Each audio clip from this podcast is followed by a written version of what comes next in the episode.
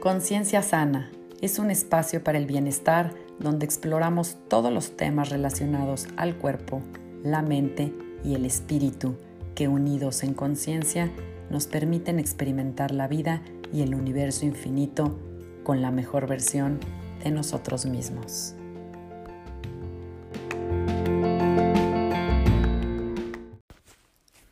Hola, yo soy Sandra Romero, host del podcast Conciencia Sana y te agradezco que estés conmigo en este espacio, aquí y ahora.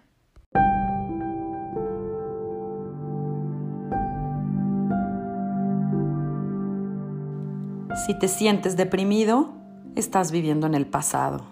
Si te sientes ansioso, estás viviendo en el futuro. Si te sientes en paz, estás viviendo en el presente. Lao Tzu Encontrarás la paz no tratando de escapar de tus problemas, sino confrontándolos con coraje. Encontrarás la paz no a través de la negación, sino de la aceptación y con ella la victoria. J. Donald Waters. ¿Por qué somos tan susceptibles a tener miedo? ¿Por qué es tan fácil contagiar el miedo? Estas preguntas me surgieron desde la dispersión de la pandemia. La realidad es que la aparente pérdida de control de nuestras vidas, de nuestra salud, de la salud de nuestros seres queridos, de las actividades que solíamos hacer, la incertidumbre, la ignorancia sobre un virus, sus consecuencias y la amenaza nos hacen tener miedo. Sin embargo, el miedo se presenta en cada ser humano tan diferente como las hojas de un árbol. Decían, no estamos en el mismo barco. En este episodio vamos a explorar el miedo en todas sus formas y cómo calmar y curar el miedo para tener acceso a la luz de la búsqueda hacia la paz interior. Comenzamos. Quiero iniciar este bloque con, con una explicación que me parece muy interesante de uno de los psiquiatras investigadores y maestros espirituales de los últimos años, el doctor Sir David Hawkins, en su libro de Harir, nos explica cómo el miedo es algo tan común para todos. Hemos estado, o todos hemos flotado entre la ansiedad y el pánico, hemos sido congelados de miedo, hemos sufrido de palpitaciones y aprensividad, hemos tenido preocupaciones y hasta miedo crónico. En el extremo algunos han sufrido de paranoia, nos han asustado.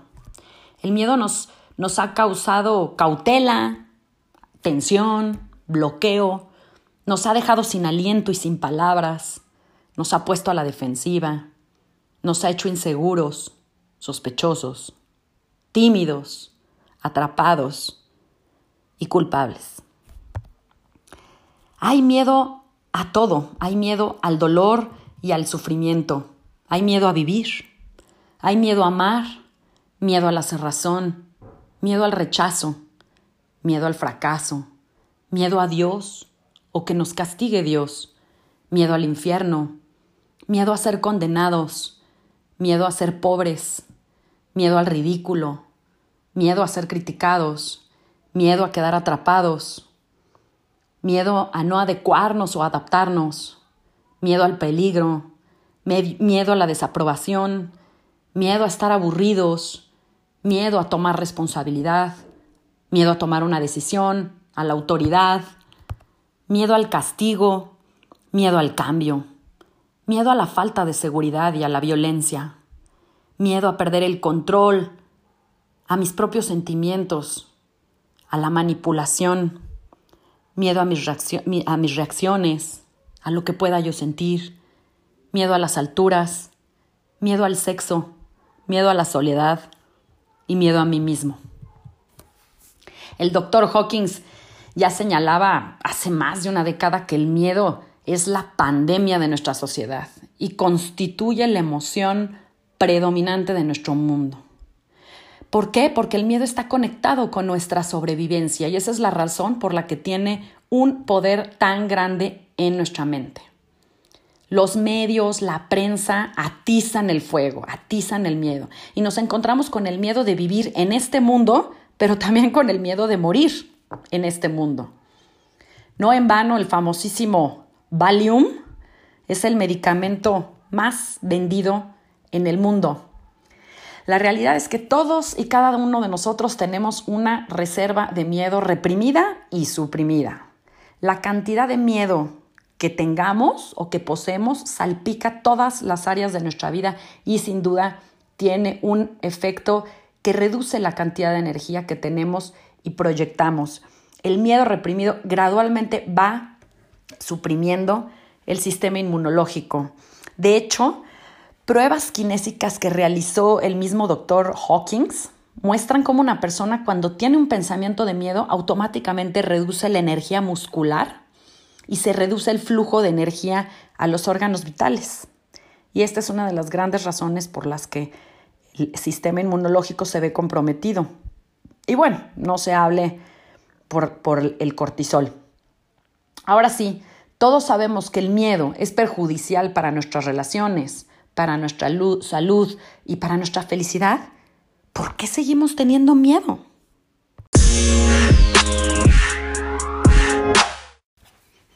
Entonces, si sabemos que es tan malo el miedo, ¿por qué tenemos tanto miedo? ¿Por qué sentimos que no podemos controlarlo? Bueno, en el bloque anterior hablábamos que está conectada, el miedo está conectado con la sobrevivencia. En el inconsciente, dice el doctor Hawkins, tenemos una cierta fantasía, porque no es realidad, que el miedo nos va a mantener vivos.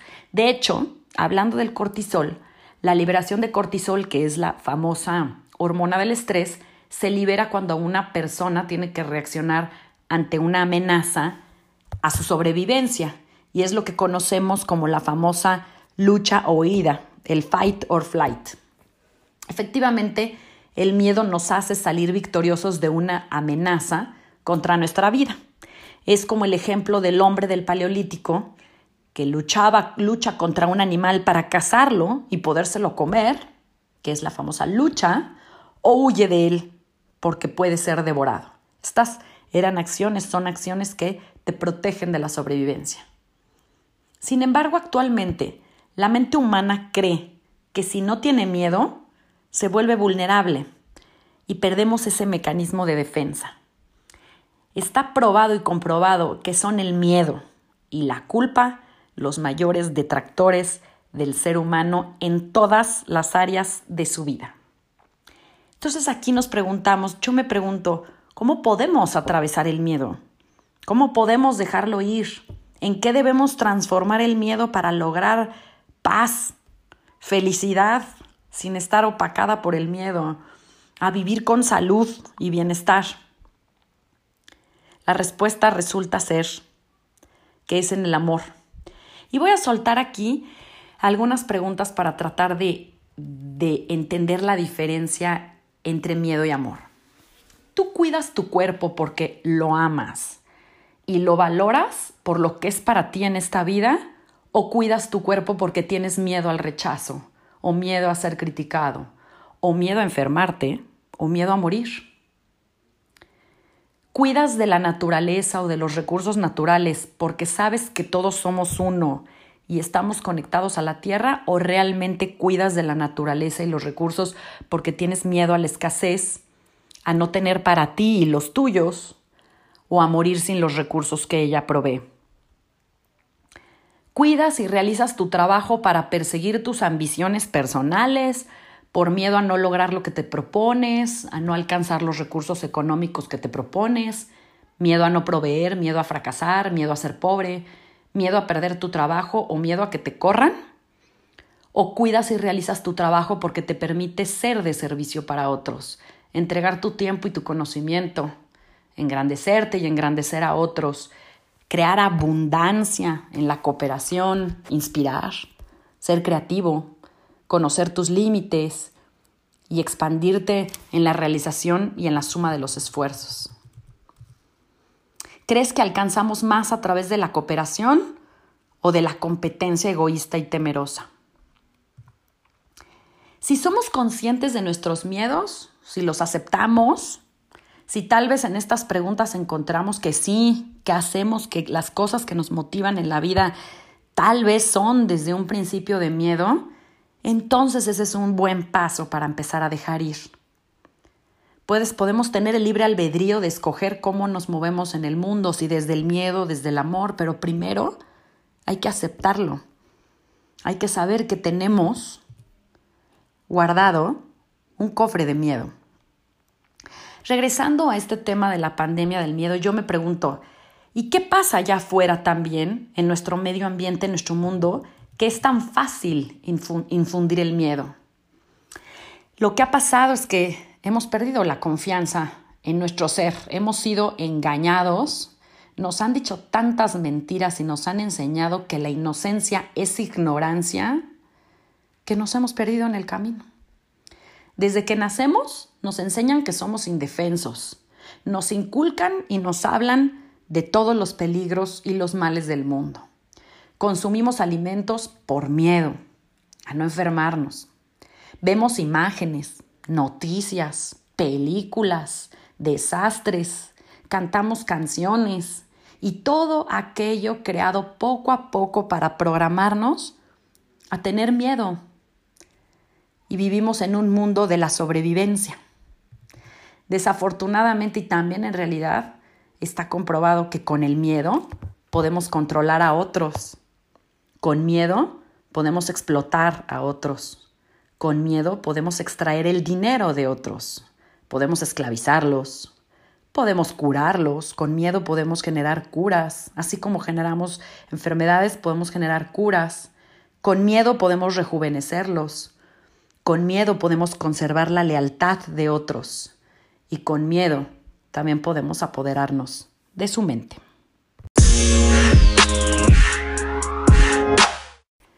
Decíamos entonces en el bloque anterior que para soltar el miedo debemos aceptarlo y hacerlo consciente. No en vano, por ello está tan de moda y en expansión todos los cursos sobre conciencia, sobre espiritualidad, sobre mindfulness y sobre meditación. No en vano somos millones de personas en esta búsqueda porque estamos cansados de sentir miedo, de creer cosas que no tenemos manera de probarlas, de ser arrastrados por una corriente que no nos gusta. Pero los grandes maestros de la sabiduría y de la espiritualidad de todos los tiempos, en todas las religiones y en todas las culturas de la existencia humana, llegan a la misma conclusión. Date cuenta, haz el viaje hacia el interior. Yo lo pongo en palabras modernas, démonos cuenta de lo que estamos consumiendo, entre comillas, de lo que estamos comprando, de lo que estamos viendo, de lo que estamos oyendo, de lo que estamos comiendo, de lo que estamos diciendo, de lo que estamos pensando y de cómo estamos actuando. Ese simple trabajo de todos los días que en el yoga le llaman los sadhanas, es el famoso despertar, famosísimo despertar de la conciencia. Es lo que yo llamo empezar a ver la luz al final del túnel. Quitarse la carga implica analizar todas las programaciones que tenemos desde niños, empezar a cuestionarlas, a cuestionarlas, cuestionar lo que pasa a nuestro alrededor, analizar qué estamos comprando y consumiendo, y lo digo a nivel físico, emocional y espiritual, de quién, a quién le creemos, cómo nos hace sentir eso y desmenuzarlo. Y entonces ahí podemos comenzar a hablar de liberación y de quitarnos el miedo. Se trata de tomar responsabilidad de nuestra vida al cuestionar y al cuestionarnos a nosotros mismos también. Este momento que estamos viviendo, yo lo veo como el momento que nos está pidiendo hacer eso, cuestionarlos, analizar nuestros valores, nuestras creencias, de dónde vienen y cómo nos hacen sentir. Reafirmamos la vida con todo lo que hacemos todos los días? ¿O nos llenamos de miedo y angustia? ¿O colaboramos con llenar a otros de miedo y angustia? ¿Cómo quieres que sea tu vida? ¿Cómo quieres que se vea el mundo? Al final, siempre nos han dicho que Dios nos da el libre albedrío. Nosotros escogemos. Compramos y consumimos de quienes tienen nuestra visión o no, O tal vez solo estamos siendo arrastrados por la corriente y haciendo y actuando lo que los demás dicen o consideran que es lo correcto. Levantamos la voz ante lo que no queremos, ante lo que vemos injusto, ante lo que no nos parece, o tenemos miedo y preferimos caer en el pecado de omisión. Hace poco tuve la oportunidad de atender algunas de las conferencias eh, sobre la paz interior que uno de mis eh, gurús de yoga, Eddie Stern, en Nueva York organizó con una serie de gurús espirituales en, distintas, digamos, ramas de la misma espiritualidad del mundo. Y bueno, el evento iba a llevarse a cabo en Nueva York eh, y gracias a, la tecnología, al Zoom, Y a la pandemia, pues todos los que no hubiéramos podido tal vez eh, ir a Nueva York y atender la conferencia en persona, pues tuvimos la oportunidad de hacerlo cómodamente desde nuestras casas. Y bueno, quiero compartir eh, parte de lo que aprendí y de lo que se compartió en esta conferencia. Una gran investigadora del budismo, Judy Leaf, decía, antes de hablar de paz interior, ¿Cómo podemos hablar de ella, de paz espiritual, en un mundo tan estresante? Cuando estamos metidos en medio del drama, del miedo, del enojo, de la crisis y la desesperanza, con un gran sentido de frustración y además encerrados en nuestras casas. O sea, de verdad, ¿cómo podemos hablar de paz interior? Todos los gurús y los maestros señalaban que la paz interior no es una búsqueda eterna de algo, no es lo que llega al final del camino, sino un estado de la mente y del corazón. A la paz interior no llegan solo los maestros y los iluminados, ¿no?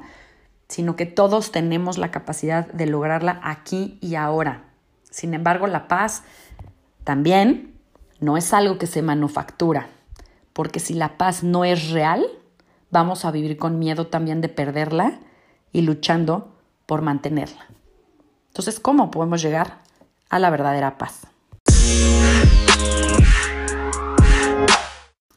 Entonces, la paz interior no es lo inalcanzable.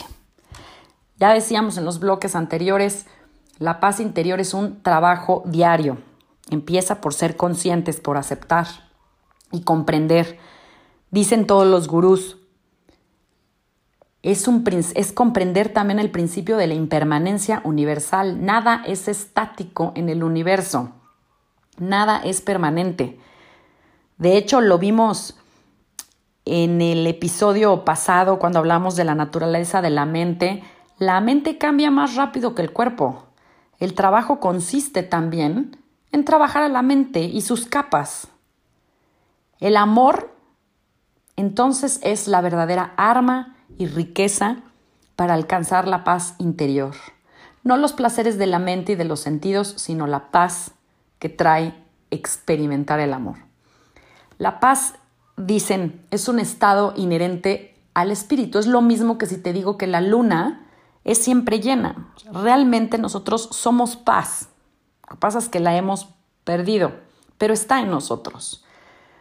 Como les digo, la luna es siempre llena, es nuestra perspectiva. Es como nos preguntan, el vaso medio vacío o medio lleno. El sol sale para todos. Tú decides si tomas los rayos o te quedas en la sombra. El amor cura el miedo y también radica en la aceptación de lo que tenemos, de las cosas como son, de lo que somos y de agradecer de verdad desde el fondo del corazón todo el tiempo por lo que tenemos. La paz llega cuando nos rendimos, ante todo, cuando lo dejamos ir, cuando nos relajamos, lo soltamos, cuando aceptamos que todo lo que está sucediendo aquí y ahora está bien y no luchamos, cuando dejamos de luchar y confiamos nuevamente. Qué difícil, ¿no?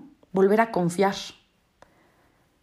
Después de haber visto tantas mentiras, sin embargo, cuando confío, cuando suelto y libero, entonces puedo elegir desde dónde quiero mirar la vida. Vivir con la verdad, porque la verdad nos hará libres. La verdad está en nuestro interior, no está allá afuera. Es lo mismo, les voy a contar la historia del hombre que va caminando en, la playa y ve a un pescador con una cubeta llena de cangrejos y el hombre le dice, oiga, ¿debería de cubrir esa cubeta con una red o se le van a escapar los cangrejos? Y el sabio pescador le dice, ah, no, no es necesario. Mire, cuando un cangrejo vaya a querer salir por un lado, los otros lo van a agarrar y lo van a regresar a la cubeta.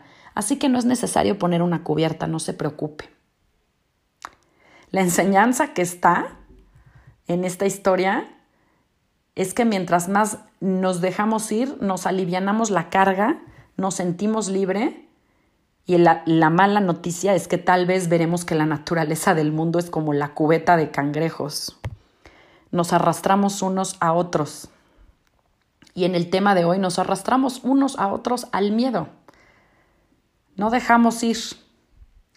Dejaremos de consumir la negatividad, sí, cuando despertemos, cuando nos demos cuenta, cuando cuestionemos. Tal vez sintamos enojo, sí, pero con ello querremos tomar también acción y tal vez empezar a comenzar la liberación.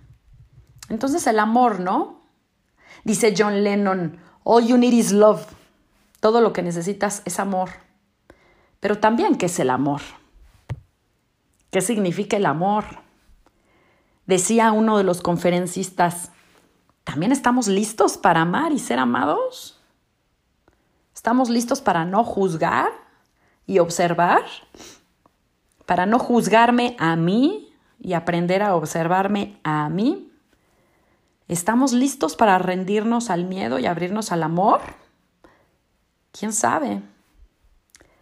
Para acabar con las pandemias del mundo, la física y la espiritual, debemos aprender a vivir en armonía el uno con el otro y aprender a ser honestos con nosotros mismos, identificar nuestras debilidades y usarlas para nuestra práctica espiritual otra vez la pregunta aquí es, ¿estamos listos?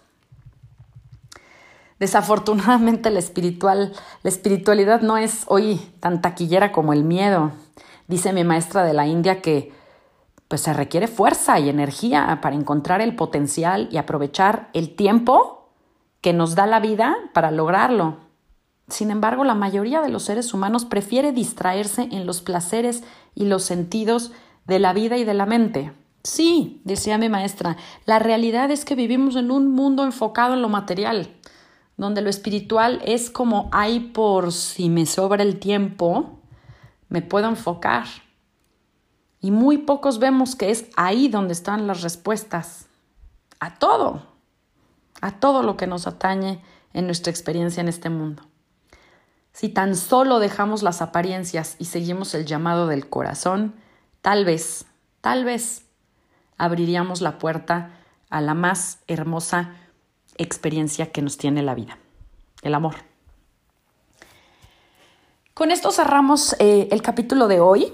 Em, si les interesa el libro del que también estuve hablando en partes, se llama Dejar ir, el camino de la liberación.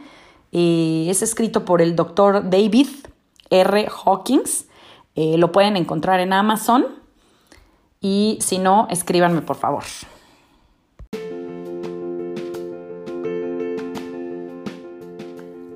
Yo soy Sandra Romero. Agradezco que te hayas tomado el tiempo para escucharme y acompañarme en un capítulo más de Conciencia Sana. Puedes contactarme a través de Facebook, Instagram y Twitter en arroba Sandra Romero FC o a mi correo sandraromerofc arroba gmail.com. Nos vemos a la próxima. Namaste.